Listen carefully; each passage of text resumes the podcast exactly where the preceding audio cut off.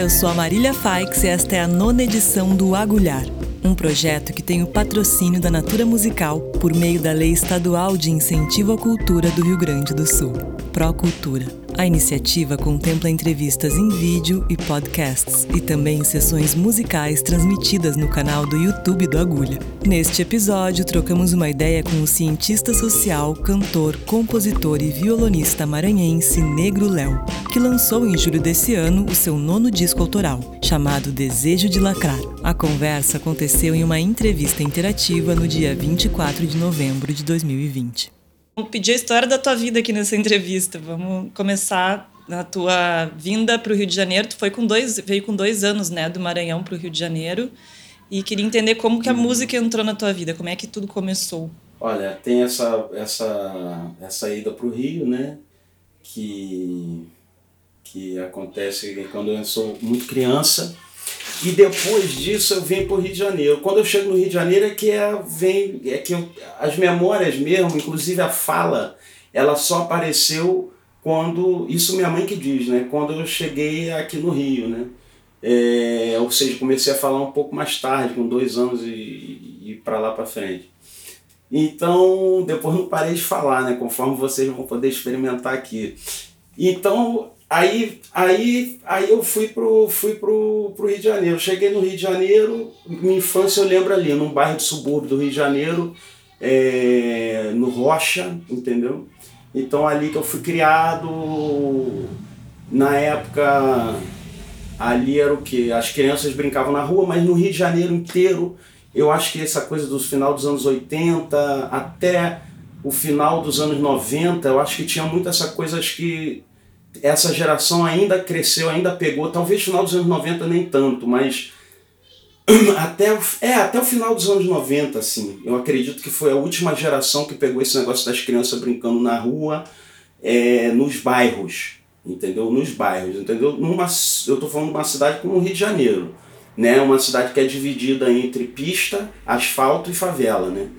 É, então é uma cidade que tem uma peculiaridade, entendeu? Então assim, as crianças brincavam na rua, então eu lembro disso. Primeiro, as memórias que eu tenho de infância brincando na rua, de todo tipo de brincadeira que as crianças brincam, inclusive aquelas é, terríveis, como carniça, entendeu? Não sei quem lembra de carniça, que era uma brincadeira super violenta, entendeu? É, e coisa e tal. O próprio polícia ladrão, que é uma coisa, enfim. E aí, e aí a coisa foi seguindo, e essas são as primeiras memórias que eu tenho. Né? Você está perguntando da infância. Até é bom, é quase uma análise coletiva aqui, né? Falar da infância é um negócio sempre, sempre legal. E aí, bom, brincando ali com, com, com a rapaziada. A música, como é que ela pinta? Eu já gostava de música desde criança, porque minha mãe tinha os discos. E quando você sabe que tem uma sensibilidade para música, você sabe que tem uma sensibilidade para música, entende? É, você ouve as músicas, você saca as melodias, você você sente um, uma coisa passa por dentro de você quando você vê um negócio ousado que foi feito, não sabe, uma melodia sinuosa, um, um desenho de harmonia, qualquer coisa. Eu estou falando isso desse ponto de vista, né, da, das primeiras músicas que me pintaram. Então, muitas delas me atravessavam, entendeu? Porque tinha um negócio que pegava. Por exemplo, eu lembro, eu era criança, eu vou lembrar, posso falar todos os rap é, Claudinho Bochecha, Dando Tafarel, aquela coisa que eu ouvia que era o início ali do funk, né? funk dos anos. É, do, dos anos 90, né? no Rio de Janeiro. Junto com isso, Michael Jackson. Michael Jackson, toda vez que eu ouvia Human Nature, eu ficava, porra, caralho, que isso? Me passava um negócio, uma música que fazia até chorar, eu ficava emocionado com os desenhos. Depois eu fui ver outras coisas que tinha na faixa, entendeu? Já com um ouvido diferente, sabe? Mas tinha isso, tem essa coisa que atravessava. Os, os Beatles, eu ouvia, por exemplo, Strawberry Fields Forever, não tinha. Eu não sei nem se eu sabia o nome da música, eu não sei se eu tinha consciência ainda do, do da faixa, mas eu, quando eu botava para tocar, eu botava essa música para tocar. Eu sabia que ela era a terceira música, era vinil, tá? Na época.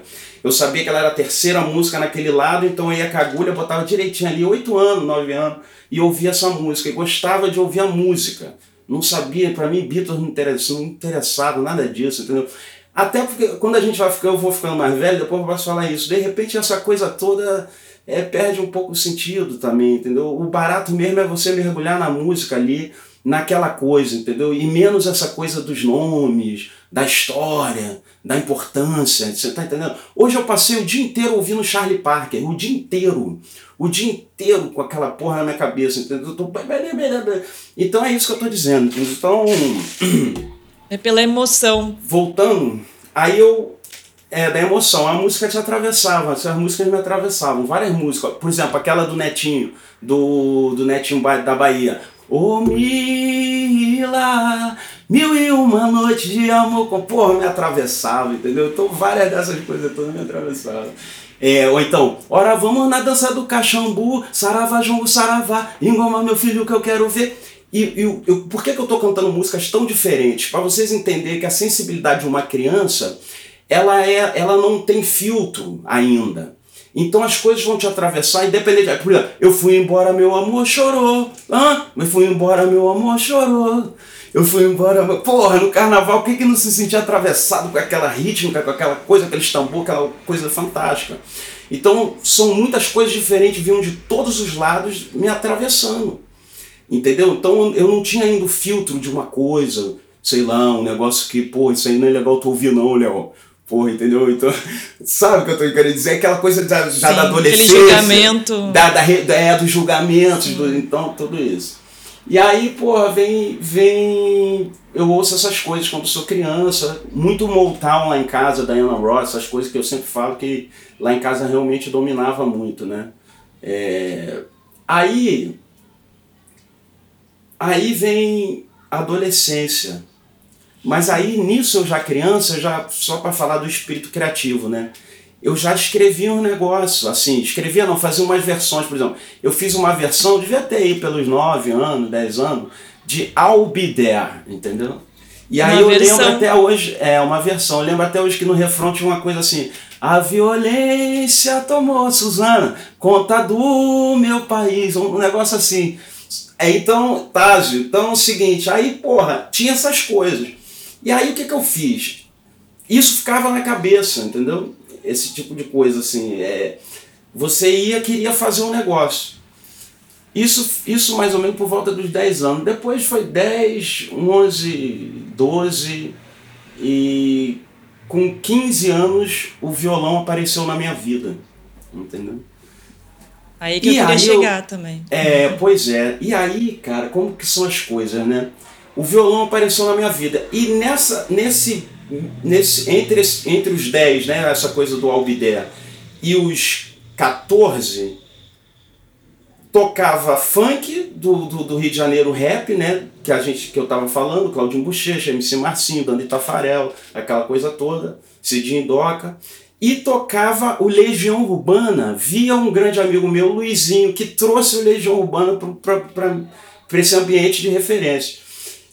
Quando chegou o Legião Urbana, como o Renato Russo não era trouxa, ele trazia com ele uma série de referências que na verdade eram muito mais interessantes do que a música dele, depois eu vinha saber. Mas o fato dele trazer uma série de referências me levou, por exemplo, ao que eu estava falando lá atrás do Strawberry Fields que era um negócio que eu não sabia o que era, que eu vinha saber o que, que era e o que tinha mais além daquilo ali depois, entendeu? Então é, é um pouco por aí. E aí eu fiquei assim, caraca, bicho, que doideira. E aí o violão tu aprendeu a tocar sozinho? Foi mais autodidata, assim? Como é que É, foi? então, aí que eu quero chegar. Aí com 14 tal, veio Legião Urbana misturado com essas referências de rádio e, e, e as outras coisas que eu sempre ouvi desde criança, né? Michael Jackson e tal. Os discos que tinham lá, as coletâneas e tal. Aí, quando eu fui, quando eu fui para quando eu fiz mais ou menos 14 anos, 15 anos, pintou esse negócio do violão. Quando pintou o violão, eu, pô, eu lembro que eu comprei o um violão com duas cordas na Água Santa, num bairro no Rio de Janeiro, perto do Meia, não sei o quê. Fui lá na casa do amigo comprar do lado do presídio, olha só. Aí, quer dizer, aí eu fui, pá, comprei o violão, trouxe o violão para casa, o violão tinha duas cordas eu peguei o violão e já comecei a fazer música com violão, entendeu? É, ou seja, sem ter tido certa... aula nenhuma. Sem não, aula sem nenhuma. aula nenhuma. Depois eu peguei, descobri que ele tinha seis cordas, na verdade, que eu estava viajando. Aí coloquei as cordas e comecei a tocar o violão. É, comecei a pegar, comprar revistinha, aí tocava Legião Urbana, tocava essas coisas todas. Isso foi dos 15 aos 16 mais ou menos. Né? Tinha é, Legião misturado com umas coisas do Raul Seixas, sempre essa música de juventude, né? mais, mais assim, que já, né? já, já vai bandeando para um lado mais, né? Vamos dizer assim, do, do, do diabo do estoque. E aí, porra, quando foi, quando foi com mais ou menos assim, com 15 anos, 16 anos mais ou menos, eu descobri um, um menino que estava no bairro, eu não sei porque isso aqui é meio gravado, né? eu não posso nem depois, não vou nem falar o nome dele, porque hoje ele é um violonista famoso, mora em Los Angeles e tal, meu grande amigo, ele é meu contemporâneo. Ele, ele tinha ido morar no bairro e ele estava se recuperando de uma abstinência de heroína, entendeu? Porque ele tinha vindo de Los Angeles, um menino que tinha é, situação, dinheiro, né? A família tinha um, um, um, Essa história é muito doida. A família tinha um restaurante em Los Angeles, um restaurante de estrelas, né? De, de cinema. Estrelas de cinema lá dos Estados Unidos. Aí essas, esse restaurante desse menino do pai dos meninos, os meninos, os pais trabalhavam e, a, e deixaram meio que o menino na vida, em Los Angeles, entendeu? Um menino com 12, 13 anos, se viciou em heroína. E, é, e, e os pais não sabiam o que fazer com ele, meio quase aquela história, né? She's living home. Aí os pais não sabiam o que fazer com ele, o que, é que fizeram? É, mandaram o menino para o tio cuidar. O tio é um dos maiores baixistas que a gente teve aqui no Brasil, é o Lúcio Nascimento. Lúcio Nascimento tocou com o Leni Andrade, com o B3, com todo mundo. E o tio dele foi cuidar dele. Né? Chegou, falou, cara, vem pra cá, fica aqui comigo, pá, não sei o quê. E, bom, depois de três anos, eu descobri que esse menino tava lá, ele tocava violão pra caramba, ficava em casa, eu sempre passava e ouvia um Vila Lobos, umas peças de violão, umas coisas barra pesada, entendeu? Assim, tocava muito. Aline. E aí, e aí tocava muito. E aí o que é que acontece? Aí ele eu passava e ouvia não sei o que, e já com 16 anos a gente começa, né? Aí ele me via também, já estava começando a sair mais de casa e tal. Aí eu descobri que ele dava um doisinho, mas eu não fumava, mas achava aquele interessante, pô, o maluco dá um doisinho e tal. 16 anos, eu fui fumar tarde com 18. Aí eu cheguei ali, nessa ocasião do, do da gente se conhecer e tal, ele falou pra mim, pô, Léo, eu vou te mostrar um negócio mais legal no violão, pô. Porque eu ficava lá fazendo tandandão, ele levava o violão sempre pros, pros lugares. E aí ele mostrou pra mim o ele mostrou o choro para mim. Assim, foi a primeira vez que eu tive contato com alguém tocando na minha frente choro. Assim, com aquela velocidade, com aquela competência, com aquela habilidade neuromuscular, com toda aquela coisa envolvida que faz com que alguém seja capaz de tocar com aquela maestria. Ele é um gênio. Esse menino é foda. E aí, porra, caralho, ele tocando pra caralho, não sei o quê. Aí eu falei, pô, Fabiano, me ensina. E aí ele me ensinou um choro que eu até, eu não sei, nunca soube tocar direito, mas eu aprendi os sons de carrilhão, de carrilhões, e o do Dilermando, e um outro choro que eu aprendi foi o Xodó da Baiana, que eu acho que também do Dilermando. Então eu aprendi esses dois choros, depois ele me ensinou uma outra coisa, aí eu comecei a tirar umas coisas no violão, comecei a tirar umas coisas um pouco mais complexas no violão nessa, nessa época. Eu, eu já toquei violão muito melhor do que eu toco hoje, é isso que eu quero dizer, entendeu? Eu, quer dizer, muito melhor, porque hoje eu não toco nada, mas na, na, na, época eu tocava alguma coisa, entendeu? Eu tinha uma coisa e tal. E aí eu aprendi esse negócio. Ele me ensinou esses dois choros e pá, não sei o que. Depois ele voltou para Los Angeles e tal, não sei o que. A gente nunca perdeu o contato. E abriu essa porteira aí da. Mas ele abriu esse caminho, mais na assim, música. essa é, pois é. Assim, assim, é uma, a minha sensibilidade também para outros sons, né? Para outro, outro lance, sabe? E aí eu nunca mais voltei para Legião Urbana nesse sentido, assim. Sabe quando eu voltei para Legião Urbana? Já uns 10 anos atrás, porque a música tem essa coisa do, do, do, do, do afeto, a música fica gravada junto com alguma coisa que aconteceu. Ela acaba virando né, um gatilho de um sentimento, qualquer coisa assim. E aí eu, claro que eu ouço tudo, só foi um acúmulo eu acho que eu nunca deixei de ouvir nada que eu ouvi quando eu era criança, porque de certa forma alguma coisa me atravessou, de criança até hoje, sabe? Não, alguma coisa assim, alguma coisa que eu acho até meio, meio escrota, assim, tem umas coisas meio. Tipo, porra, eu não sei como eu pude ouvir Rush em algum momento, entendeu? Assim, nada contra o Rush, mas assim, são algumas coisas que você não sabe também porque é uma onda, porque tem a onda mesmo. Meu tio sempre dizia uma coisa que eu acho legal, ele falava, as coisas que você realmente gosta, você vai gostar para sempre. Então assim, eu fui embora, meu amor chorou, é até hoje. Já o. Nunca mais, entendeu? E, o, e, o, e eu nunca gostei de heavy metal, por exemplo. Então, assim, não é nada. Não estou querendo dizer que isso é demérito. Enfim, Sim, não é juízo de valor, querendo, é só. É, mas eu só quero dizer que. É, entendeu? Então tem algumas coisas também que tu vai sacando qual é a tua mesmo. Para fazer sua própria autoanálise, sei lá, para ter sua própria percepção dos seus processos. Então algumas coisas assim eu consigo ver assim onde o negócio foi navegando, entendeu?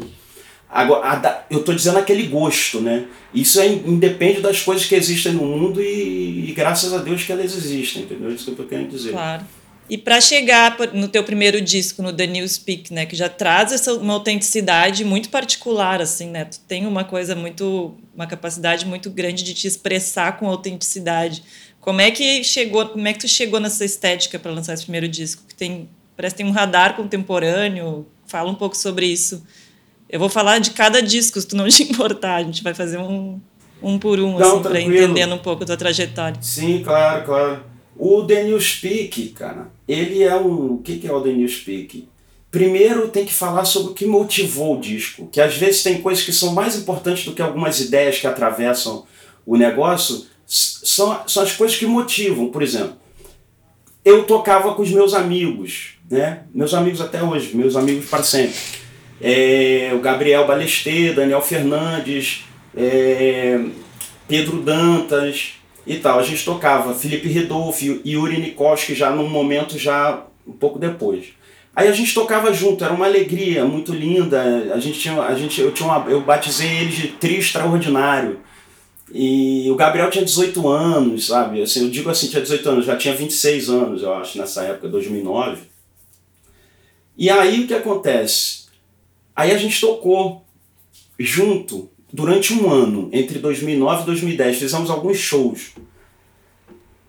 Em 2010, eles decidiram que iam que não queriam mais fazer, que não queriam mais, não é que eles não queriam mais acompanhar, mas de certa forma tinha ficado chato para eles esse negócio de ficar tocando com cantor, entendeu? Eu até achei isso muito legal. Assim, não, não muito legal, não fiquei com isso grilado com isso, entendeu? Só para dizer o seguinte, a partir desse momento eu precisei fazer o New Speak, ou seja, eu precisei voltar para o violão e fazer alguma coisa que, que eu pudesse mostrar para eles e dizer, olha só como isso aqui também é legal sacou? Do ponto de vista da coisa do jazz que eles faziam. Então, em 2010 eles, eles começaram a fazer aquilo, eu fiquei meio isolado, não tinha com quem tocar, né? E aí o que, que eu fiz?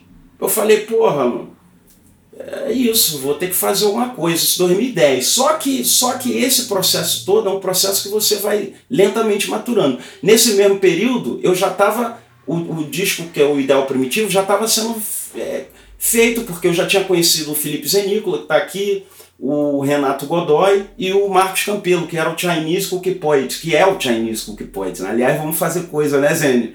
Vamos fazer coisa, né? É, exatamente. Nesse período eu tinha conhecido eles e, e, o, e quando eu conheci eles também foi outra porta que se abriu de outros sons, de outras coisas que eu sequer tinha ouvido. Eu tinha ido até, por exemplo, na, antes, até conhecê-los, eu tinha ido até o a coisa mais assim complicada que eu tinha ouvido, vamos dizer assim, era. Eu estou falando complicado do ponto de vista, na verdade, ruidoso. Né, Sim, tal, o ideal era, primitivo era já é mais maluco, né? Já é um disco mais maluco, mais é, teatral. É. Já é uma era o, já entra nisso. É. Era o Coleman e o, e o, e o Beach Brill e o Coleman. É, pra mim aquilo ali. E de fato até hoje eu acho que aquilo ali é das coisas mais realmente. Enfim. Mas aí era isso, é, era isso que estava me, me pegando. Isso foi, isso era, era até quando eu conheci, é, exatamente. Quando eu conheci, quando eu vi o som deles, eu falei, que isso, cara, não é possível que isso existe. E fiquei realmente, porra, abismado. E falei, caralho, que isso? E aí eu comecei a andar com eles comecei a aprender uma porrada de coisa. É isso aí. Aí comecei a aprender uma opção de coisa, de ouvir, de me apresentar uma opção de coisa e tal. Só que nesse período a gente, eu tava conhecendo, né? E a gente estava, bom, tava se conhecendo, tava começando a, a fazer coisas juntos, fizemos um show, né? Fizemos um show que eu acho que não foi nesse período de 2010 já, mas foi não juntos, mas fizemos um show no esse show foi, porra, esse show foi foda. No Teatro Odisseia, na Lapa, era Chinese Cookie Poets, eu com a rapaziada, o, o, o trio, e, e Ava, e mais não sei, e a banda do, do, do Amor. Eram os quatro, assim, foi uma loucura. E, e, nesse dia também foi legal porque juntou muita gente. Juntou o pessoal do, do Amor, né, que era o Marcelo Calado, o pessoal que tocava com Caetano na época, o, o Ricardo Dias Gomes e tal, e, e o, o e tal, o Bubu, juntou esse, essa turma com a gente. Nesse, entendeu? Nesse momento rolou também ali um negócio especial, nesse sentido de agregar o que a gente pode chamar de cena, juntar todo mundo ali. Porque não tinha isso lá no Rio de Janeiro, de certa forma nesse era era o doideira, o não sei o que, não sei o que, mas nesse momento aí eu ouvi, tem uns moleques fazendo um negócio esquisito ali, ali em Botafogo. Foi nesse momento é que pinta essa história muito, esse, hoje os caras fazendo uma coisa ali em Botafogo. Mas aí voltando a The Speak, eu, eu falei, porra, vou ficar sozinho, né? Tô conhecendo os meninos, a gente tá fazendo sons nesse meio, nesse mesmo período que vai entre 2010 até 2011, 12 eu fico só meio que sozinho, curtindo o som do, do Chinese, encontrando eles, vendo outras, outras bandas, outros rolés que tinham e que tem até hoje, na época, o Dedo, o, o Bemônio, enfim, a rapaziada toda que fazia som, o, enfim. Aí, aí o que que acontece? Aí eu faço essas músicas do The New Speak, em seis meses eu faço. Mas é isso, aí eu começo, componho cada uma e tal, e mostro quando o disco fica pronto, eu, levo, eu mostro para eles. Né? Eu até queimei na época os CDs, eu acho poucos, mas não em loja e nada, não queimei o CDR mesmo para dar para algumas pessoas. E aí eu mostrei, é, aí eu mostrei para eles, aí eu gostei que eles falaram, pô, Léo, que maneiro, ficou, ficou legal, tal, não sei o que. Chamei o Daniel Fernandes para gravar a bateria. E, e foi a história do The New Speak é essa, né? É, foi feito por causa disso. Porque rolou esse, essa história, entendeu? Sim. E aí o ideal hum. primitivo veio logo, veio um pouco depois, e aí já é uma evolução. Não, um na verdade antes. Na verdade o ideal primitivo só foi lançado depois, mas foi gravado antes, é isso que eu queria contar. Nesse período aí, aí eu faço o The New Speak depois, gravo depois, as canções também, inclusive, faço um pouco depois, mas gravado antes é o ideal primitivo que eu tô conhecendo a rapaziada, o Zene aqui que não me deixa mentir, os meus amigos que estão aqui, Suzana, Taz também, eu vou abraçando todo mundo. Na alegria, vamos fazendo, entendeu? Todo mundo, eu quero. Porque dizem que filho de Oxaguian não gosta de ver ninguém parado, entendeu? Então, meus amigos eu quero estar tá trazendo para perto, para a gente estar tá bagunçando e fazendo as coisas acontecer. Aí o Zene lembra, eu chamei ele, chamei Renato, chamei todo mundo, chamei o pessoal que tocava comigo no que foi pro jazz, que ficou um evento famoso no Rio de Janeiro, o Jazz da Lapa, Nova Lapa Jazz e tal. Deu não sei quantas vezes no Globo, os meninos ficaram todo, entendeu, felizes e tal.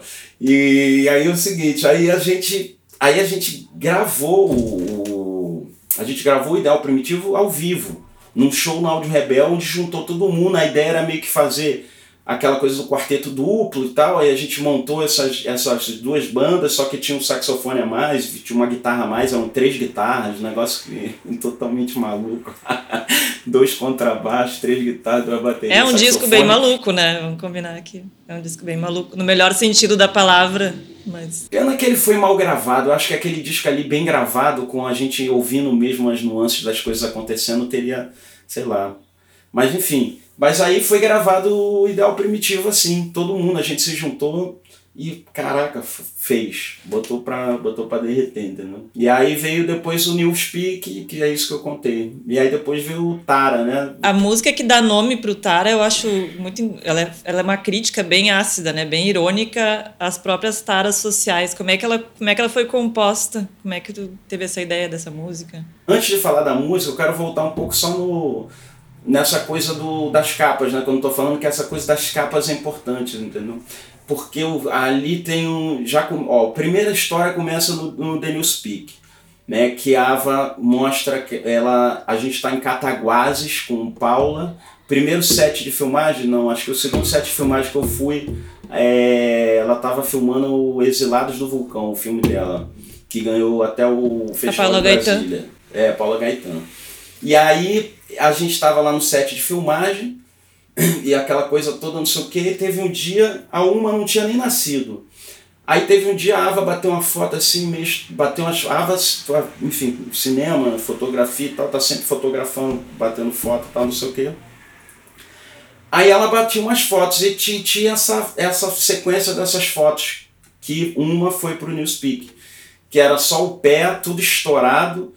Se eu não me engano, até, eu não sei nem se era foto de Instagram ainda Talvez fosse. Com aqueles filtros? É. Não é, não era ainda Instagram, cara. É.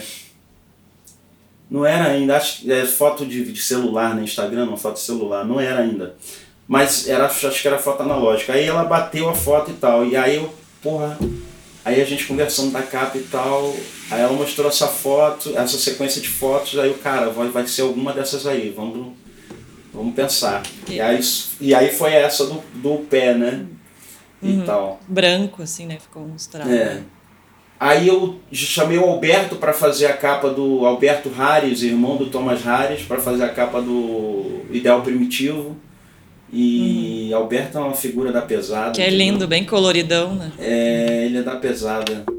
E aí ele fez e o Tara de novo Ava, que mostra essa foto né, da faca. Essa foto é incrível. A faca com uma coisa, um, um, um sobejo, um resto de comida, um meio.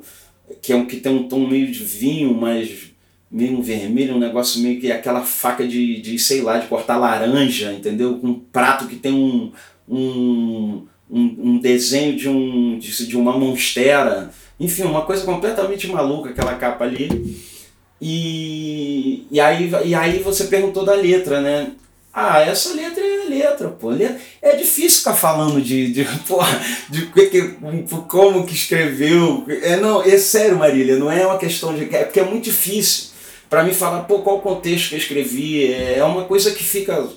São muitos lados porque, pelos quais você pode entrar na, numa, numa música, numa letra é, até porque eu também procuro escrever de forma que talvez não haja muito sentido entre um, um verso e outro, sabe? Ou que o sentido seja buscado não exatamente entre um. um é, é na continuidade, entendeu? Mas é, é, entre. É, por exemplo, é, o Imen, o Iêmen.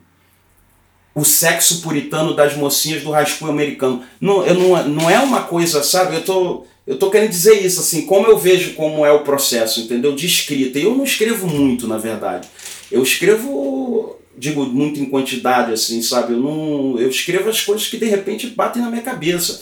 O Zen lembra disso, depois a gente vai falar de, de News Heroes e, e Ilha, de, Ilha calor. de Calor. Foi assim, as coisas vão acontecendo, entendeu? De repente gravou um disco.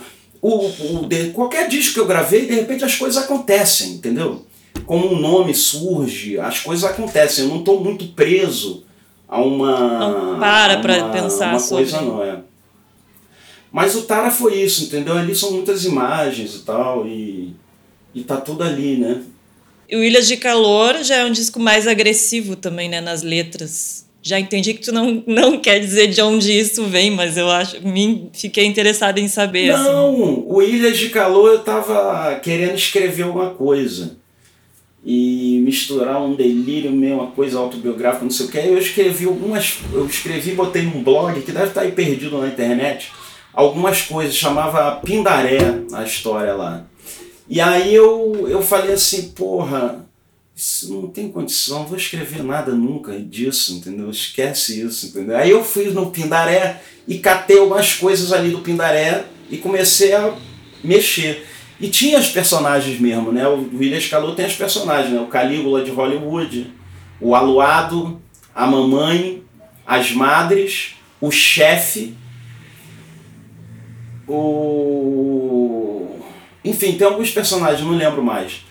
Mas o legal foi que a gente foi gravar no estúdio, né? A gente juntou eu, Felipe Zenícola, é, Thomas Harris, Eduardo Manso e o Renato Godoy, que fez a mixagem do som, gravou também e tal. E o Renato, ele, ele o Cassim, ele trabalhava no estúdio do Cassim, então deu aquela moral também, falou, pô, grava aí e tal. Então a gente fez em duas sessões, né? Eu não sei, não sei se, se foram duas sessões, mas foram duas sessões curtas de três horas.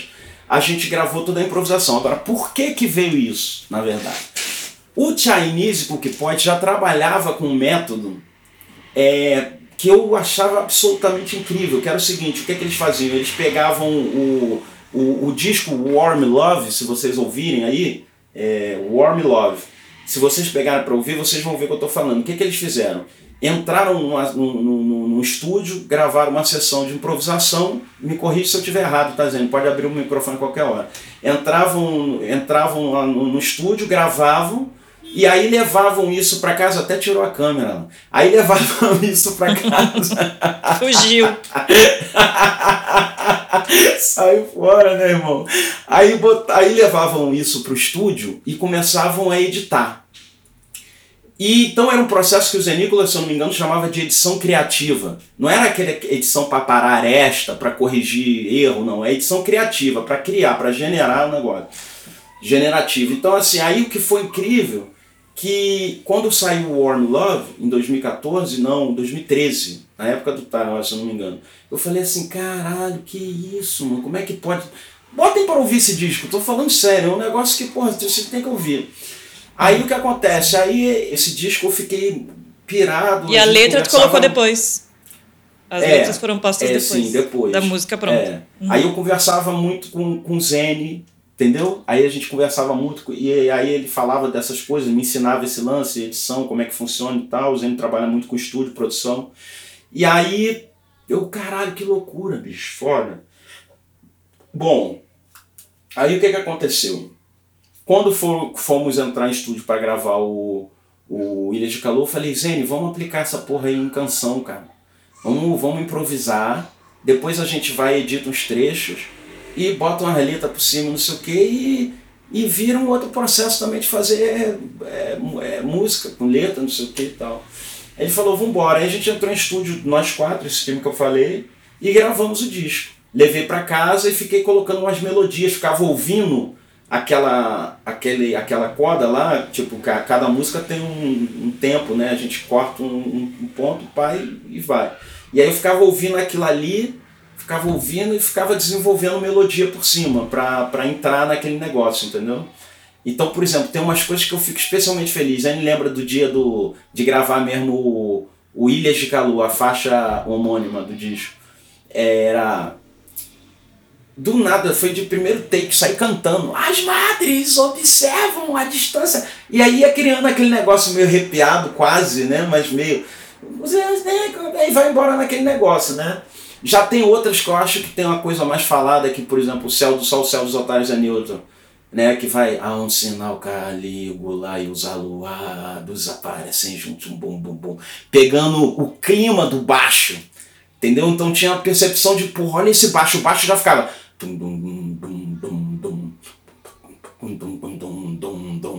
então, como é que faz o negócio entrar aí? Então, teve toda essa onda, entendeu? De fazer desse jeito, colocar as letras e tal e tal. O Ninho Zero é isso igual, só que o, o Zenio, o Manso e o Thomas já fazendo, intervindo é, nas edições totais, assim, no sentido de colocar o Zenio já falando assim, cara, esse baixo tem que ser regravado, tipo, essa faixa vai ser o Manso ou o Thomas, todo mundo a gente trabalhando de uma forma mais coesa nesse processo também de edição. Né? Se eu não me engano foi isso, o Williams eu acabei pegando e fazendo eu estava muito acelerado para fazer logo esse negócio, eu saí editando mais. no Ninhos eles falaram, Léo, calma. E tanto que o Ninhos é um disco mais rico, né? Se você ouve, de fato é mais rico. É o mesmo processo, mas é mais rico. Porque o disco, se tivesse um lado B, se fosse vinil, seria a faixa Eles que começa a semelhantes. satélites ociosos. É. É, da faixa satélites ociosos. A partir dali tem uma coisa. Tanto que o Renato, quando foi mixar o disco, ele teve que criar ali uma equação entre um som. Porque a primeira parte tinha sido gravada lá no. Do Ninho, tinha sido gravada no estúdio do Maurício Calmon, lá em Santa Teresa, do Renato Massa. E com o Thomas mesmo que gravou, entendeu? Então, e a segunda parte a gente já foi gravar lá em. Já foi sobra da gravação do, do, do Ilhas. Ou seja, a segunda parte tem altos temas maneiros, quer dizer, que a gente nem. que eu nem tinha sacado na hora de fazer o, o Ilhas. E foi maneiro ter essa sobra de material, porque claramente você, a partir de satélites ociosos, é um registro, e antes de satélites ociosos é outro registro. O Zen estava com um pedal, é, se eu não me engano, alemão, um pedal de glitch, que fazia um som, você tocava a nota, ele fazia um som aleatório, meio que umas repetições meio aleatórias, então tem isso no disco. E esse disco chegou, teve uma baita repercussão internacional também, né? Saiu Pois no é. review no New York Times. É, deu na Playboy americana, deu no New York na Playboy Times, foi, americana. teve isso aí. Agora, no New York Times eu desconfio, é. Eu desconfio porque eu conheci o crítico lá em Nova York, o crítico que escreveu sobre o, o News Heroes, o Ben Hatliff. Mas foi legal, foi, foi importante, assim, não tô dizendo que... E o cara é muito gente boa, o Ben é muito gente boa. Mas o que aconteceu foi o seguinte, é... Quando ele... é, quando ele escreveu sobre esse disco, e o Noah, que depois eu conheci também, virou um camarada, quando ele escreveu também na Playboy Americana sobre o Ninhos, isso criou, foi um negócio que criou um negócio diferente também. A, a partir desse momento aqui, criou um negócio diferente, porque a gente sabe que as coisas funcionam razoavelmente assim. Então, para um cara de festival que não sabia quem eu era, ou para um não sei o que, de repente nesse momento, porra, entendeu? Esse cara, ou então quando o Iggy Pop tocou, agora o Iggy Pop tocou o Thiaguinho Nassif também. Quando o Iggy Pop tocou a música minha, a música da Ave, isso tudo vai criando um negócio, né? Mas isso não significa nada. Eu estou com uns dois meses de aluguel atrasado e a vida segue, entendeu? Então, é, mas é só para dizer que isso é importante para que talvez eu pudesse estar com 10, entendeu? né? Se eu tivesse, se não tivesse o Iggy Pop na vida ou um Ben Hatliff para escrever uma matéria no New York Times, etc. Então tudo isso é importante. Agora, tudo isso também, evidentemente, que é uma reverberação de alguma coisa, mas em relação específica ao Ben, eu desconfio que o Arto falou alguma coisa para ele na época, porque o Arto estava muito ligado ao nosso contexto, o Arthur Lindsay, assim, muito ligado ao nosso contexto no Rio, nunca exatamente dando uma moral assim explícita, mas desconfio eu que dando uma moral ali subliminar ali pelo, entendeu? É, Tava atento. mas entre linhas, é só atento e falando, comentando com alguém, porque ele faz esse tipo de coisa, entendeu? O cara é gente boa.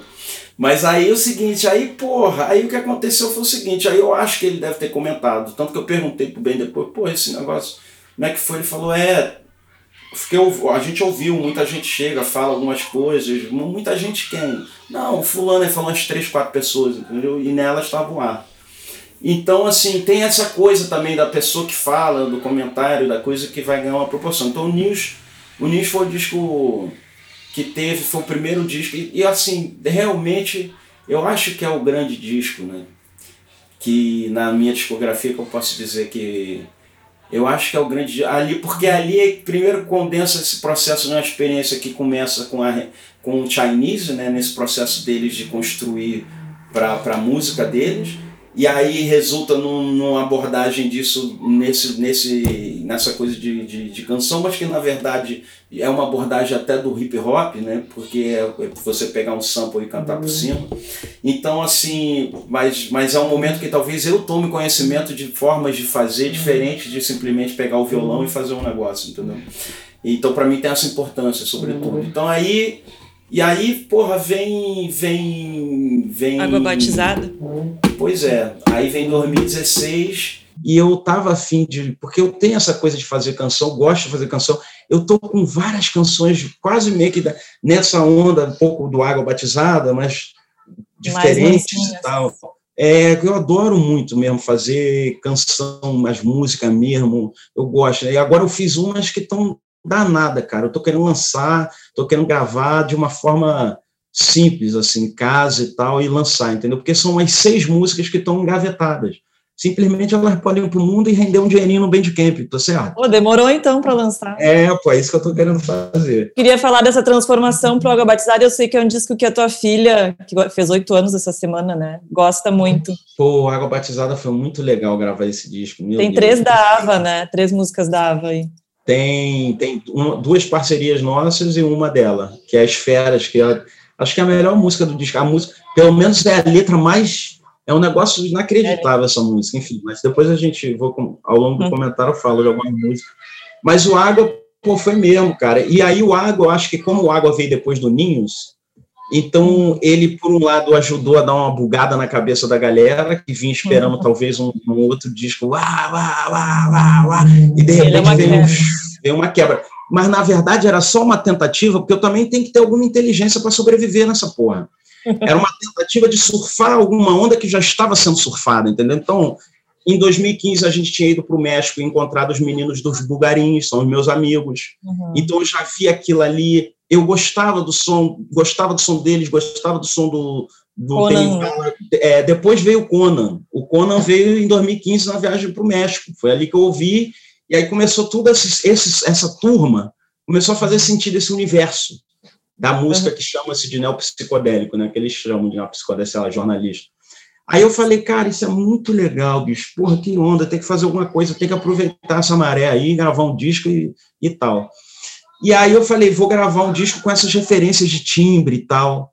E aí o Manso, porra, que super ligado e tal, veio com um catatal de, de sons, de possibilidades da gente misturar aquele negócio e criar essa experiência nessa licergia sônica. E, e, na verdade, assim, se você ouve o Água Batizada, ele tem uma sonoridade muito pontual. Se você pegar essas sonoridades todas, dessas referências que levaram ao disco que eu estou falando aqui, ele hum. tem uma sonoridade muito pontual. Ele tem uma sonoridade dele, entendeu? Dele. Sim. Então, eu, eu sinto muito isso no, no, no, no Água Batizada. Por mais que ele esteja surfando ali, ele Mas ele não é igual a nenhuma dessas referências, é, ele tem autenticidade. Não, é isso que eu estou dizendo, ele não é igual, ele tem o som dele, assim, sabe?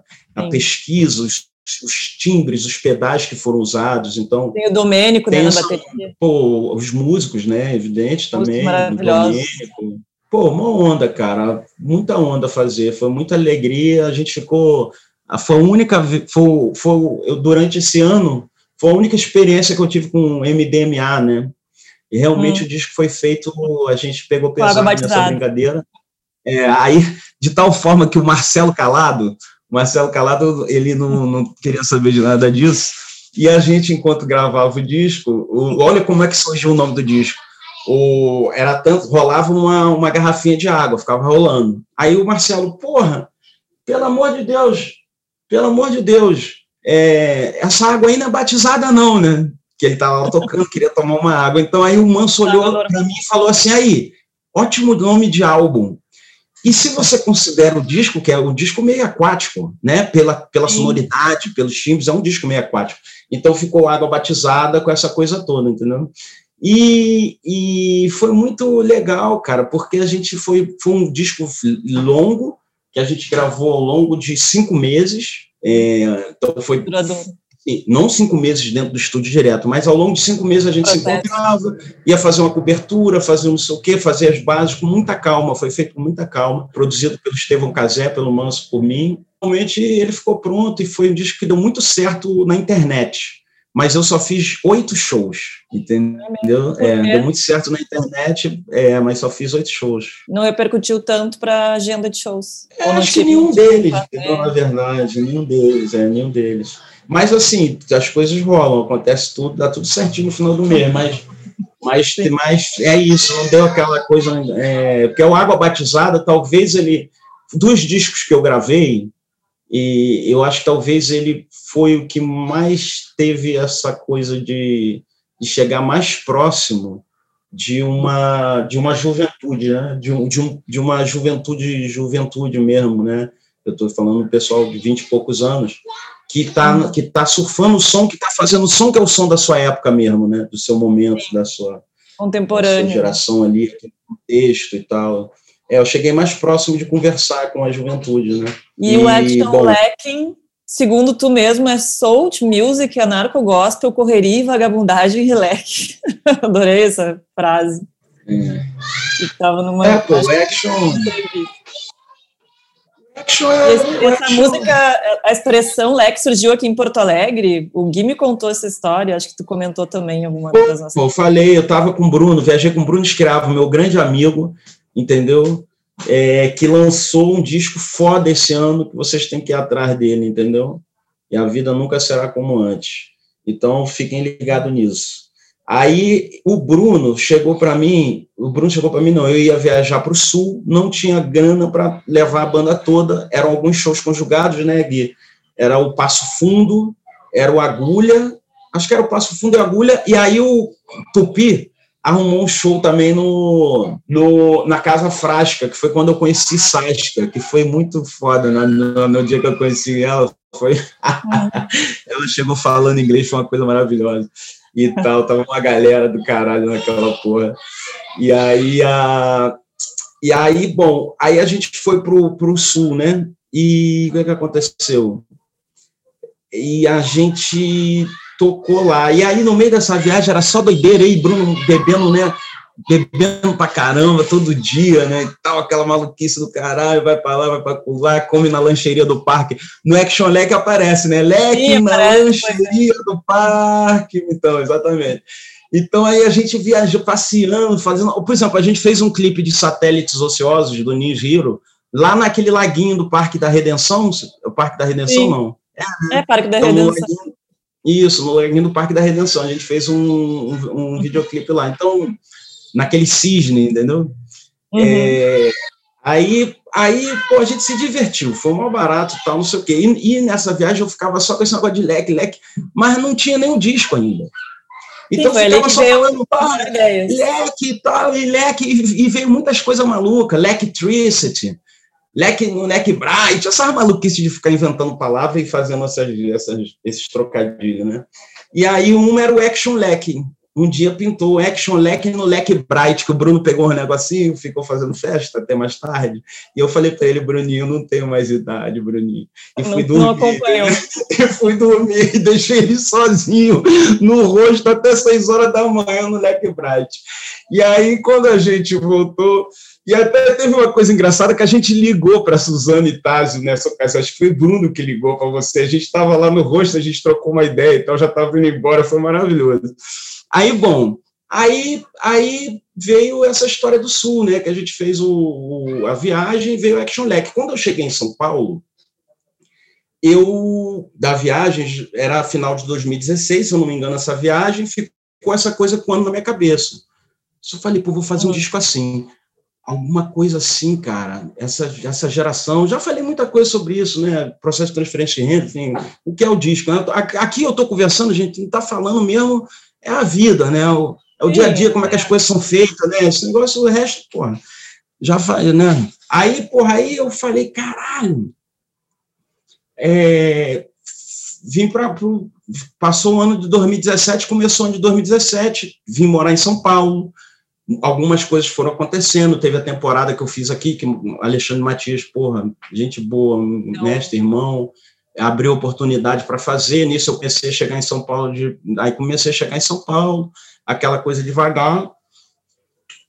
Teve o Festival Vento em 2017, em julho, eu acho, não, sei lá, maio, não sei quando é que foi, que eu fui tocar com água batizada.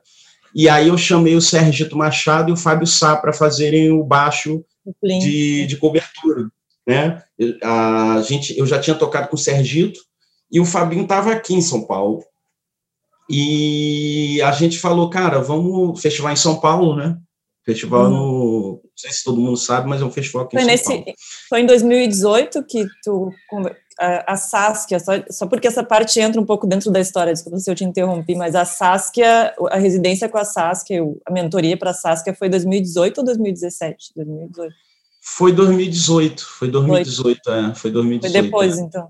Tá. É, mas não teve mentoria nenhuma, não. Ela sabe sempre sobre é. o que, que, fazer, o que faz. A gente só a gente só arrumou as pessoas certas para ela fazer o trabalho dela. Apresentaram ela para as pessoas. É, a gente não chegou e ficou falando nada, a gente só falou o seguinte: olha só, você quer fazer isso? Eu não sei fazer, mas eu sei quem sabe. Eu, eu trabalho nessa base, entendeu, Marília? Aí eu botei, ela falei, olha, Renato Godoy, fulano de tal, esses são os caras que vão fazer, aí já tinha um tabu, eles se juntaram os três ali e fizeram aquele disco maravilhoso dela. Mas, então, voltando, eu aí voltei, fiquei com esse negócio de Action Lake, fui pro Festival Vento, tô falando do Fabinho, do Serginho, porque eles foram tocar comigo, e aí ficou essa coisa. Aí, Ava estava gravando Trança, né, nessa ocasião, é, no, no 2017, e uhum. lá pelas tantas sobrou uma vaga no Red Bull, mas ninguém nunca pensou no meu nome. Então sobrou uma vaga no Red Bull porque a Mamundi, a Marcela Mamundi, tinha cancelado. Sim. E aí o Funai, que é meu amigo lá do estúdio do Red Bull, que cuida da, da jogada, pensou em cinco artistas. Nenhum deles pôde gravar. Nenhum desses cinco artistas tinha agenda. E aí ele falou com a Ava, porra, Ava, tu não quer adiantar, não? Eu sei que tu tá programada para tal para frente, mas, porra, o estúdio vai ficar ocioso aqui, eu quero trabalhar. Pô, em vez de largar aquela porra lá e ir para praia, o estúdio vai ficar ocioso. Aí, no que o estúdio vai ficar ocioso, a Ava fala assim, ó, Funai, eu sei quem adoraria gravar um disco nesses três dias aí. Aí era eu. Aí tu tá gravou em três dias, Que beleza, é, no lugar aí, certo, na hora certa. Eu, aí, pois é, aí eu falei, Funai, caraca, ele falou, eu falei, cara, vamos gravar. Fui para o estúdio, falei com o Serginho com o Fabinho, eles podiam, foram para o estúdio, estavam chegando de uma gravação, deu tudo certo, muito sincronizado. Quando a coisa é para acontecer, ela acontece. É, então, porque eles estavam uma viagem gravando, estavam chegando exatamente no dia, largaram as coisas em casa e foram para o estúdio. Sabe, muito sincronizado, bicho. Eu não teria como gravar esse disco se eu não tivesse os três dias, sabe? Porque a gente tinha que aprender as músicas. Eu estava compondo música ainda, no sabe? Meio. Música surgiu durante o disco. Action, é, é, é, Action Lacking surgiu no estúdio, Lack Lover surgiu um dia antes de gravar, então as coisas foram meio que surgindo assim e tal, tinha umas outras canções que eu já tinha, e aí, mas a maioria do, do disco é nova, mas surgiu, foi que foi surgindo assim, sabe? Aí, aí gravamos depois... o Action, é, gravamos o F. O Action foi o disco que eu mais circulei, que mais as coisas é, deram certo, porque a gente está na maior cidade né, da América Latina, né? na cidade que ah, realmente ah, sim, você é, tem. Está chegada em São Paulo. É, é, e você tem muita casa de show também. Sim. Então, assim, não é que eu toquei muito, que eu, que eu enchi o burro de dinheiro de, de edital, uhum. de, de festival, de não. Eu toquei muito porque eu toquei muito em casa de show. Então, uhum. foi um momento também que, para mim, esse foi um momento de consolidação, assim, da, da, da, minha atividade artística na cidade de São Paulo. Foi o ano de 2017 e 2018, onde eu faço bastante show do Action Legging também ao longo de 2018. E 2019 também, né? Porque o disco ele teve uma longevidade que os outros não tiveram por vários, vários problemas, várias questões, né? Teve um espaço é, maior, aquele... né, entre, um, entre um disco e outro, né? Porque depois não, o... E morar no... E, e Marília, Desejo desculpa, de Lacrar demorou mais para ser lançado. É, não, mas não é isso. Morar no Rio de Janeiro, naquele período, se você está começando alguma coisa, está começando a acontecer também, você está no Rio de Janeiro, naquele período que a gente estava ali fazendo o lance, mesmo no Água Batizada, era muito difícil, entendeu? Assim, para você conseguir conseguir estar tá fazendo mais coisas. Só tem áudio rebel e não sei o quê. Então, você não conseguia circular o nome, o, o, o artista, o trabalho, a obra. Sim. E a gente só conseguiu circular a obra em São Paulo, porque tinha 10 casas de show, então tu fazia uma aqui, depois daqui a um mês tu voltava para o mesmo lugar. E aí tu ia mais ficar, público também, fazendo, né? É, e eu fiquei fazendo esse circuito, entendeu? Fiquei, fiquei fazendo essa, entendeu? Fiquei dando essa e volta. Aí, foi isso. Sim. E aí em então, 2019 tu interpretou o Itamar Assunção, né?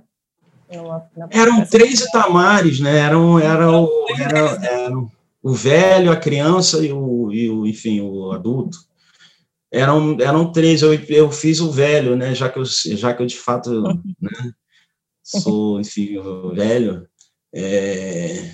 E como é que foi isso para ti? Como é que você te sentiu nesse personagem? Ah, cara, foi primeiro foi um presente, né? Trabalhar com Grace Passou, com a Anelise Assunção. Eu já eu não tinha nunca com a Anelise, a Anelise minha amiga, né? A gente já, porra, sempre tá junto, se encontra, sempre tem essa coisa. Mas a Grace eu não conhecia. Então foi uma alegria muito grande, sobretudo trabalhar com a diretora de teatro do calibre dela, né, da, do talento. Cinema enfim, também, né? Ela trabalha com cinema. Da sensibilidade dela também para saber com quem ela estava lidando, né? Assim, no sentido assim, ela, por exemplo, a direção dela Não era assim, era uma coisa assim, cara, a gente tem pouco tempo, a sagacidade, né? A gente tem pouco tempo. É, Léo, vira aí de lado, ih, fudeu. Tipo, já sabe quem é o que, que, o cara, o que, que, o cara pode dar, o que a pessoa pode dar, entende o que eu estou dizendo? Não sou ator, evidentemente. Então ali ela criou a situação. É, ela foi lidando com todo mundo, chamou o Fabrício para pegar o Catatal mesmo, o Catatal ficou com ele, e a gente ficou ali cantando as músicas e, e fazendo uma cena ou outra. Eu tenho uma cena, duas cenas na peça, entendeu? E, e foi muito lindo, porque a peça era uma era uma loucura aquilo ali, cara. A experiência do teatro, vou falar para vocês, que doideira, cara. É mágico, gente. É mágico todo dia. Era quinta, sexta, sábado, domingo. Todo dia você entrava e tinha que entrar entrando. Porque o teatro estava lotado todos os dias, 800 pessoas. Na segunda semana, eu já não, para mim não interessava se tinha se, se o teatro tava, né? se tinha gente vendo, porque hum. já tinha ficado não mecânico automático e tal, mas já tinha virado festa. Entendeu? Então eu já conseguia fumar um antes de entrar, dar uns goles de uma cerveja e já entrava. Aí que ficou bom. O pessoal diz que é aí que ficou bom, né? Que a gente já entrava meio que, porra, já sabendo o que tinha que falar, textos decorados, aquelas ondas todas, já muito. Foi muito bom, cara. O que eu posso fazer é faça um teatro. E essa, essa história do teatro te ajudou, te incentivou de alguma outra maneira para a tua música também, essa experiência para os teus shows? E isso interferiu? Teve algum tipo de influência? É, teve a pandemia aí, né? Quebrou tudo. Tava pensando várias maluquices, Sim. justamente por causa do teatro. Tava pensando inclusive, enfim, coisas que vocês vão ver depois mais adiante, se né, vamos ver se é novo normal aí, quanto tempo dura para pintar, mas eu estava eu tava pensando em muita coisa e tal, e por causa da minha experiência com teatro, então, uhum. porque é muito diferente, por exemplo, você vê os shows do Itamar Assunção, está é, no YouTube disponível, sobretudo os primeiros, sabe, aqueles que causam já um impacto sabe, os, os, os, primeiros que eu estou dizendo, o show da, da Guilmar Novaes e tal, da Funarte, shows é, filmados pela TV Cultura. Você vê a noção que aquele cara tinha, ele era ator também, né, no sentido, ele fez de fato teatro, tal. a noção de palco, a presença, a capacidade de se movimentar, de, de, de, de fazer as coisas é, girarem em torno da cena dele. Essa é que é o desafio, você está entendendo? Então, assim, muitas coisas que nem estavam escritas, que eram escritas na hora, né? Então, assim, os shows dele tinham muito essa capacidade de, caraca, de repente ele ia desenhando o espaço e tal. E, claro, muita coisa pensada, até de cenário, figurino e tal, mas, e, mas muita coisa sendo escrita porque ele tinha essa capacidade de fazer a coisa funcionar, sacou? E, e assim, e, e, e, naquela coisa dentro, pô, a música dele é, música, é uma música muito complicada. A música toda martelada, toda toda sacou tudo dentro. Não tem, não é loucura. Ah, loucura, loucura o caralho. Pá, de repente vai soar louco, mas tá tudo. Entende o que eu estou dizendo? Então, é essa coisa. É. Então, essa coisa aí, mas o, a coisa de ter feito teatro é diferente de você ficar vendo o vídeo um milhão de vezes, né? Mas quando você faz, entendeu? Aí você vive aquela experiência de estar ali, de olhar, de ver a luz. Eu nunca tinha trabalhado com luz, eu nunca trabalhei com luz no show assim, de trabalhar com luz, assim, nunca. Faz uma diferença verdade, brutal. Pensar, pô, viu que é luz, cara, claro, escuro. Uhum. Simples assim, iluminar um lugar, pá. E assim, a gente vê as experiências, né, várias coisas. Eu lembro que durante o processo, sempre até mostrei para o Zene essa, essa peça do Beckett, o Norai, que é uma peça que é só boca, uma coisa que eu conheço há anos que é só uma pessoa falando um texto, dando um texto. No teatro era um foco de luz numa boca, a pessoa com betume no rosto e, e o lábio com, com batom e falando o texto com aquela articulação enfim, bem específica lá do, do uhum. que ele construiu lá para personagem. E super rápido e tal. Então, é, tem essas coisas que a gente vê, mas quando você, de repente, você tem a experiência de estar ali, ver como a iluminação funciona, como as coisas acontecem, muda muito, né? Então, para mim, mudou mudou muito, assim, a minha, minha, minha relação com o palco. É isso. E o desejo de lacrar veio logo em seguida, né?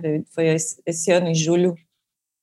E como é que foi para ti? Porque ele foi, ele foi gravado antes da pandemia e ele foi lançado durante a pandemia, né? Foi no meio do, do processo, assim. E o que, que é esse desejo de lacrar? O disco já estava na minha cabeça muito antes. Em 2018, eu acho que eu já estava falando essas coisas e tal. É, uhum. Tinha propaganda, as primeiras propagandas que começaram a pintar com o termo lacrar também foram nessa época, entendeu? Eu lembro de uma propaganda da Líder Magazine, presente perfeito para você lacrar no Dia das Mães. Essa que eu lembro bem, acho que Lucas Pires me mostrou essa, essa propaganda. E começaram a pintar umas propagandas, coisas que não tinha antes com o termo, né? E aí, ali, a partir daquele momento, eu fiquei pensando, porra, tem que gravar esse disco, tem que gravar esse disco, tem que pensar essas ideias, tem que pensar isso com calma, tem que, enfim, vamos lá. Aí comecei a pensar, comecei a fazer algumas músicas, aí já com tema, né? É, uhum. Fiz Eu Lacrei. De cara eu fiz Tudo Foi Feito para a Gente Lacrar, depois eu fiz Eu Lacrei. E, bom, aí depois foi seguindo. É, mas aí o que eu lembro que foi mais interessante foi, foi quando eu, eu comecei a pensar no disco e tal. Chamei Serginho, falei, Serginho, vamos fazer um disco mas vamos botar corda e vão ter. Eu quero, eu quero eliminar a minha presença no disco de violão e tal. Eu quero deixar o mínimo possível, assim. Tanto que tem em poucas faixas tem um violão para dar um, uma. O violão está funcionando mais como uma coisa que alimenta um pouco a, né, o, a, a dinâmica do, da cozinha, mais do que realmente uma coisa ali que está para para funcionar como enfim um instrumento que tem uma vida própria. Mas aí a gente foi e começou a fazer o disco lentamente, o Serginho pensando em muitas questões técnicas, né, para incorporar o disco. Aí ele são vários termos, coisas de, de, de gravação mesmo, mixagem, é, efeito, várias coisas, enfim. Ele é bem cinematográfico também, assim, né? Tem... É, então. E tem bateria eletrônica, tem. Se você ouve no fone com cuidado, você vai perceber muitas sutilezas, samples, uhum é, várias coisas funcionando ali, entendeu? E aí o. é bem também. É. É. Uhum. E tem aquelas cordas que o Serginho botou também. E aí, o Dança Erradaça é uma música que tem muitas vozes acontecendo ali, cara. É uma Sim. música muito torta, tem um, uma polirritmia estranha com uma, com uma bateria eletrônica que entra fazendo, que entra no, no meio, no, enfim, em parte, tem uma coisa muito doida. E aí a gente começou a fazer, né? O disco à distância, à distância não se encontrando, a gente se encontrava aqui na minha casa ou na casa dele, e começamos a pensar no disco até que chegou o dia finalmente da gravação na Epson B. E aí eu falei, oh, vamos abafar e tal, não sei o que, não sei o que lá, vamos dar uma coisa. E abafar o piano, tinha algumas ideias de como, como gravar, né, o disco mesmo, né? Uhum. Na hora os caras, pô, isso é maluquice, porra, vai abafar o piano, porra com abafador, né? O piano gravado com abafador, então o piano ele, ele tem muita respiração. Se vocês se ligam legal no piano desse disco, ele tem muita respiração. Por exemplo, na faixa esplanada, ele tem tanta respiração que foi difícil tirar o. Ele fica fazendo assim, faz um.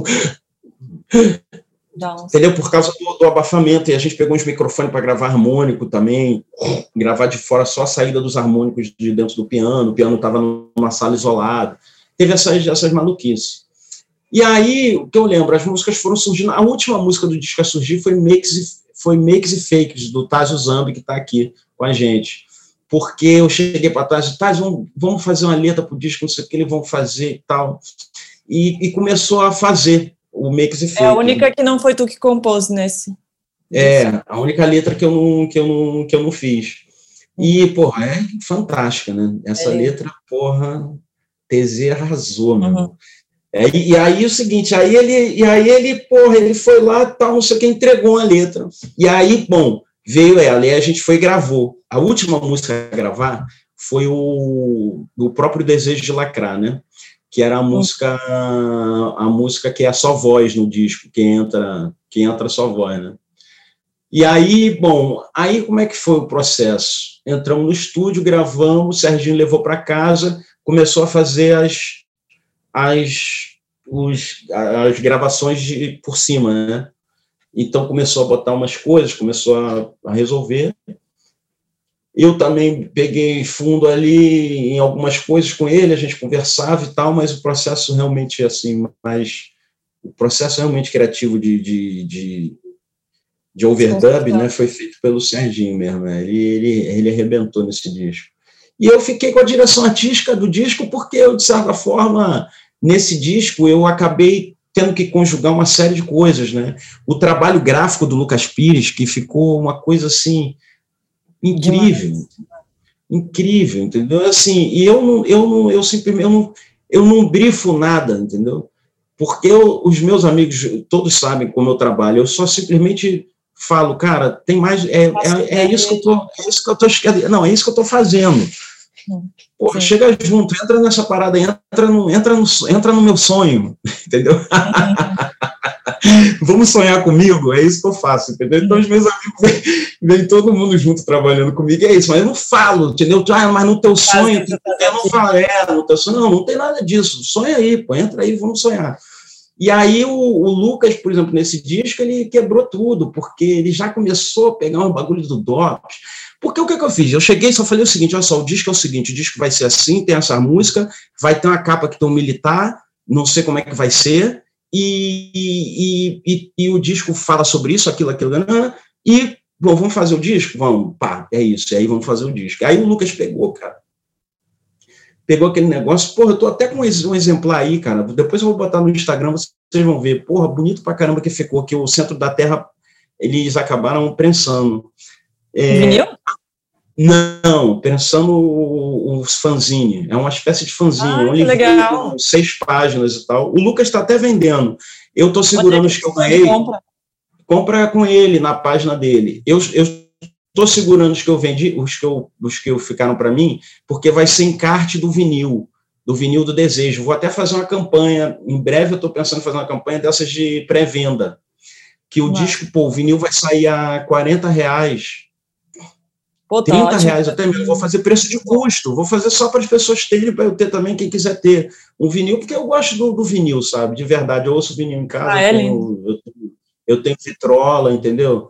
Então vai ser preço de custo, vai custar, sei lá, 30, 40 reais, não sei, depende, entendeu? Por exemplo, a gente não falou do Coisado, e eu só quero mencionar muito rápido Sim. esse disco, que a gente gravou também, eu, Zene, Manso, Lucas, Maxi, é, Domênico, e quem mais esqueci agora? Porra, tô ficando doido. É, hum. bom, mas a gente, a gente, gravou esse foi disco. Foi junto com o Action Lacking? Né? Foi junto no mesmo ano do Action Lacking, enfim, com uhum. financiamento, subsídio é, do, de, de algumas instituições alemãs. E aí a gente fez, gravou o disco. Porra, a gente tomou cogumelo para gravar o disco. Hum. Percebe como é que é a coisa? A gente começou a sessão antes do almoço e nada estava soando tão bom e a gente tomou o cogumelo e a coisa começou a acontecer. Mas isso não quer dizer que a coisa tenha começado a acontecer para fora, talvez estivesse acontecendo para dentro. Ninguém tinha certeza naquele momento de que a coisa estava acontecendo, entendeu? Porque de fato a gente estava gravando um disco, tinha que acontecer para fora, não podia só acontecer para dentro. E de repente o resultado daquilo é o disco. E o Coisado é um disco também dos grandes discos. Ele, o News Heroes, eu acho que o Coisado ainda é, é para ouvir com calma e tal, porque é um disco realmente que tem, tem muita coisa aí nesse disco, sacou? Muita coisa, muito, tem um trabalho muito sagaz de, de todo mundo, sabe, ali na, na, na, composição, na maneira como o disco se pinta. E agora a gente vai passar para, obrigada, para a pergunta da Josiara, para ti que é uma pergunta aberta, vamos ver. Então, eu queria saber como, como é compor o que é compor, fazer uma música, assim, dizer as coisas, se, se inventa uma história ou se parte de uma coisa muito de dentro, muito pessoal. Para te dizer isso, Josi, e, os demais amigos que estão aqui, é, foi compor para mim é isso, compor é, é receber, pô, incorporar, entendeu? Tem alguma coisa que acontece que te joga no negócio, faz alguma coisa, entrega um negócio também para o mundo. É quase como a, a dádiva, que lindo. A gente tem uma, uma pergunta aqui do Ricardo De Carli, que é o nosso videomaker aqui do projeto. Ele uhum. quer saber essa qualidade de escuta da infância que tu comentou, isso está presente hoje de alguma forma quando tu toca, quando tu grava teus discos? Então, quando eu componho, tá vendo a história aí da, da Josi, a pergunta? Quando eu componho, eu acho que essa coisa tá, tá presente, essa sensibilidade desse ouvido me deixa, de certa forma, mais solto, sabe, para fazer a coisa. Cada, porque cada coisa que aparece é uma coisa diferente, sabe, uhum. assim, como se, por exemplo, eu agora vou fazer um disco de, vamos dizer assim, de rap, hip hop, sei lá. Eu, quer dizer, eu pelo menos quero que o disco venda nessa prateleira. Eu não sei se vai ser o caso. Mas uhum. o que, que eu estou fazendo? Eu tô, estou estudando uma articulação que não é própria exatamente do hip hop, mas é também do ponto de vista de que ela foi usada também por muitos por muitos rappers que tem um flow que tem um flow influenciado pelo pelo jazz lá pelo saxofone pela pela pela essa articulação de um instrumento que não é articulação da voz. A articulação da voz não é igual à articulação do instrumento são coisas diferentes entendeu? Mas de repente você pode emular isso na voz e tal e você e o instrumento também você pode emular uma gargalhada ou qualquer coisa do tipo enfim. Mas para dizer que agora eu estou estudando isso bastante Estou estudando muito, caraca, ter a velocidade para poder articular. É, porque quando você articula uma palavra, é muito diferente de você articular um som, né? O tagadiga, não, mas aí tem a prosódia da palavra, né? Então, aí começa a entrar em crenca, entendeu? Então, eu preciso primeiro aprender a articular com essa velocidade do saxofone, com essa, com essa capacidade de criar, enfim, essas, essas coisas, essa rítmica mais sinuosa, mais enfim, e tal, e ao mesmo tempo também ser capaz de fazer o, o ser capaz de escrever para essa coisa, entendeu? Então Desafio, aí o buraco é mais embaixo. É, tô aí, tô aí devagar sempre. Tem uma pergunta do Guido Amaral para ti. Fala mais do conceito da capa do desejo. É, o conceito, cara. O conceito é o seguinte: a capa é alto, foi mal, Gui. A capa é meio que porra, cara. Olha, aquele menino é meu amigo de infância. Aquele menino não, aquele senhor. É da meu foto. amigo de. É. meu amigo de infância, de fato militar e tal. Eu queria uma pessoa que tivesse sido militar mesmo. Um cara que largou as Forças Armadas para se tornar um, um, um cover do Michael Jackson entendeu? Então o cara largou as Forças Armadas para virar cover do Michael Jackson no lar profissional. Então se apresentava no Largo da Carioca, volta e meia, às vezes, quando o Michael Jackson morreu, ele foi até no, na Record, no, naquele programa lá de tiro, porrada e bomba que eles têm, é, é, sei lá, tem esses programas da tarde, né, que só passa violência, Sim. tipo Minatena, essas porra. Então ele foi lá dançar o Michael Jackson, entendeu? Então ele foi em alguns lugares, apareceu em algum contexto. Só essa história do cara estava engajado nas Forças Armadas, né? Tá com tudo ali, já tinha ido para cabo, promovido a cabo, larga tudo para dançar, já acho uma coisa fantástica. E ele também é imitador, ele faz várias coisas, entendeu? Um cara com muitos talentos assim. E, e, ele é, e ele é militar, era militar e foi, foi fazer essa história toda. Eu precisava de alguém para cá para que fosse autêntico, né? Que, que, que de certa forma tivesse conectado com essa coisa, né? Com essa ambivalência, assim, porque ele também tem um traço de personalidade, talvez alguma violência, uma doçura um também. Velho. Então, uma coisa é. E aí, e aí essa o que eu quis, o que eu quis dizer, porque o LAC para mim, vocês já leram aí no disco, já escrevi, já falei tudo sobre isso, né? Tá, tá muito já já tá documentado, né? O que eu acho e concordando ou não, é, já está documentado o que eu acho do negócio. Né? Então tá ali. Então, o que eu digo é isso. Então, ele, para mim, representava isso, entendeu? O, esse, esse contraste. É, e, e, e, também pelo fato dele ter saído das Forças Armadas para se tornar uma coisa, essa pulsão, sabe? Sempre de se, se, ser, de se ser e de se ter o que se quer, entendeu? Então, ele, como ele trazia essa força desse negócio também, era, para mim, essa força fazia parte do que eu queria, do que eu pensava, de como eu penso que o, que o, do que é o lacre, né, vamos dizer assim, né?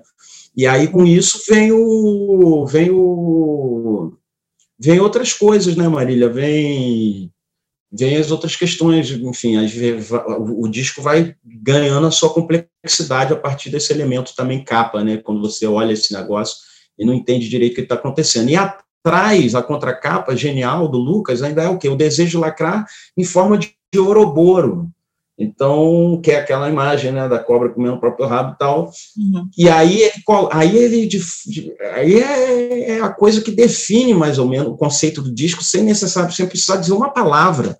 Eu acho que essa, essa coisa do Ouroboro ali, ela coloca realmente qual é a minha. Qual é a minha, não, qual é a do disco, nesse sentido, entendeu? E, E aí, aí, aí é isso, né?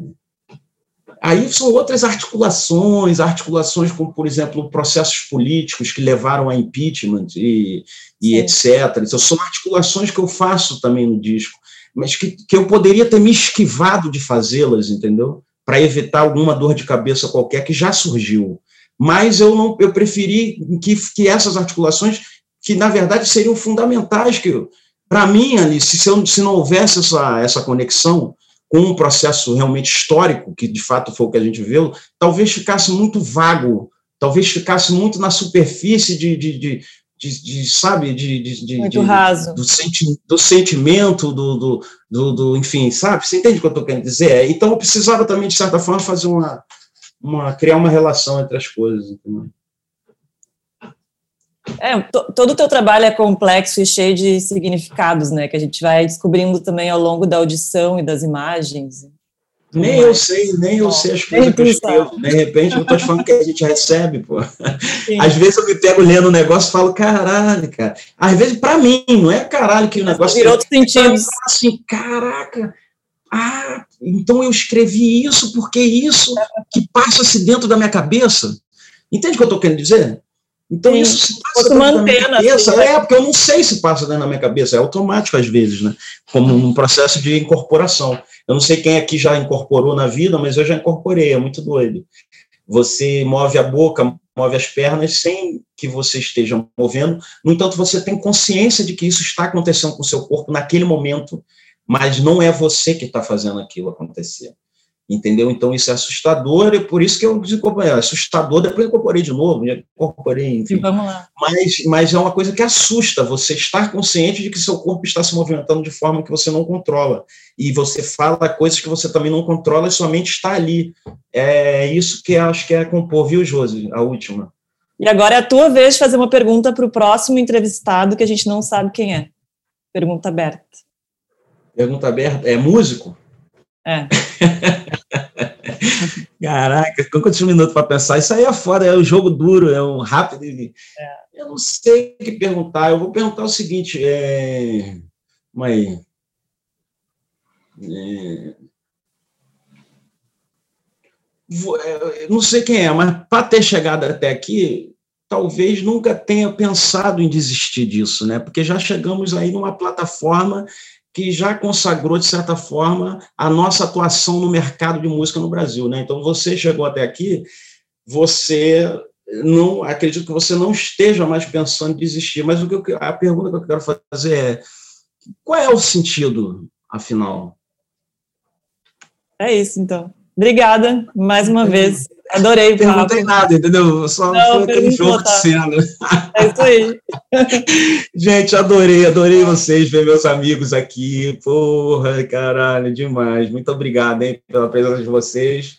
Agora, nessa porra dessa pandemia, né, meus amigos, a gente, só, a gente nem se vê, não pode se ver. Então, a gente tem que se ver essa distância, ver as coisas que acontecem. Fala e tal, mas é uma alegria. Obrigada a todo mundo que está aqui até agora. Foi muito bom ter a presença de todo mundo. E vou ler a ficha técnica do nosso projeto para vocês saberem quem faz o que para que isso tudo aconteça. No gerenciamento, Eduardo Titon, coordenação de produção, Alice Oliveira, assistente administrativa, Daniela Ramires, curadoria musical, Guilherme Tizen, direção, fotografia e montagem, Ricardo De Carli, edição e desenho de som, Olímpio Júnior e designer gráfico, Rafael De Luca. Acompanhe a gente no YouTube, que daqui a pouco vai ter essa entrevista com o Negro Léo, depois a sessão musical que tu vai fazer, né, que já deve estar tá maquinando aí, em breve vai estar tá no YouTube do Agulha. Mas não é hoje não, né? Não é hoje não, não, não é hoje não, tem tempo. Hoje já deu, né? Hoje chega. Ah.